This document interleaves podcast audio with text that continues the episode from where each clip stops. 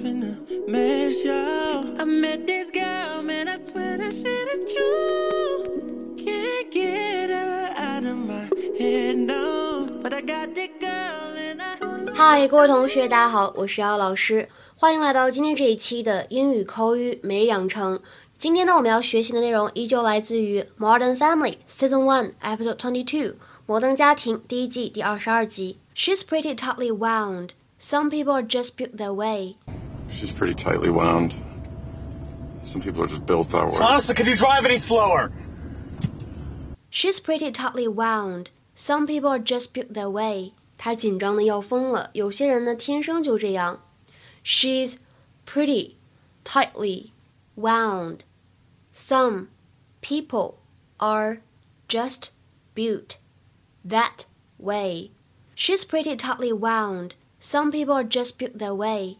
今天这句话呢，在朗读过程当中，我们注意一下这里的 tightly。tightly 当中呢有一个不完全失去爆破的现象，大家不用把这个单词读成 tightly。当中呢有一个特别特别容易读错的单词，叫做 wound。wound 这单词大家不要读成 want，呃，也不要读成 won't。那么当中的话呢，其实刚开头的部分，大家可以联想一下 w o w 这个单词叫做 wow Wow，对吧？然后在它后面呢，紧接着跟上一个前鼻音。然后呢，再加上一个末尾的辅音就可以了，wound。OK，那么后面这句话当中呢，有一个 just built that。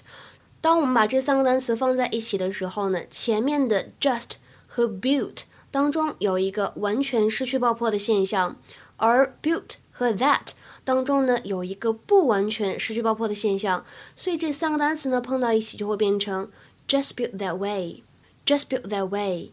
他紧张的要疯了。有些人呢，天生就这样。Is this the best way to go? What about the freeway? Relax, Pumpkin. I got this. It's all about knowing the route. Talking to a guy who made his way through college by driving a pedicab.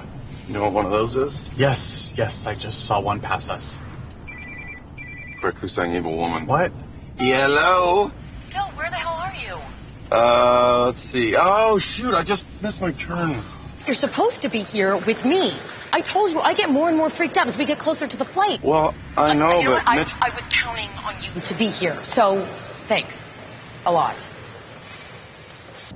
She's pretty tightly wound. Some people are just built that way. Honestly, could you drive any slower? 在今天节目当中呢，我们来学习一下这样一个单词 wind。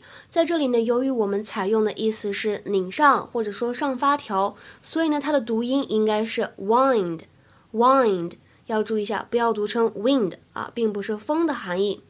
If you wind up a clock or watch, you cause it to work by turning a key, handle, or other device. 比如说，She wound the handle, but nothing happened. She wound the handle, but nothing happened. 她转了转把手，但是啥也没发生。再比如说，Once she got into the car, she wound the window up. Once she got into the car, she wound the window up. 她一进到车里就把窗户摇起来了。那我们今天对话当中呢，是一个这样的句子：She's pretty tightly wound. It means somebody is too worried or nervous and not able to relax. 就指的是这个人怎么样呢？没有办法去放松，就相当于 somebody's uptight。比如说，Don't be tightly wound about the exam. Don't be tightly wound about the exam. 这次考试呢，别紧张。You can also say Don't get uptight about the exam. Just do your best. 嗯，对吧？只要尽力就可以了。Don't get uptight about the exam. Just do your best. 下面呢，我们来学习一下相反的意思的表达。我们可以说 wind down，或者呢 unwind。 什么意思呢？指放松或者变得松弛，进入一种比较松弛的状态。To rest or relax after a period of activity or excitement。比如说，Will you be winding down a little by then? Will you be winding down a little by then? 你到时候会放松一些吗？你到时候会不那么紧张吗？那今天的话呢，请同学们来尝试翻译一下下面这个句子，并留言在文章的留言区。A glass of wine in the evening helps me to unwind after work. A glass of wine in the evening helps me to unwind after work. 期待各位同学呢精彩的翻译作品。对了呢，我通知一下，一月二十二号将会开课我的暑期下午的发音纠正课程。那么最后五个名额了，如果大家想咨询课程或者想要联系我免费试听的话呢，欢迎加我的微信 teacher 幺幺五，最后的五呢是一个阿拉伯数字，前面呢全部都是小写的英语字母。期待各位同学的参与。那我们今天的节目呢就先讲到这里了，拜拜。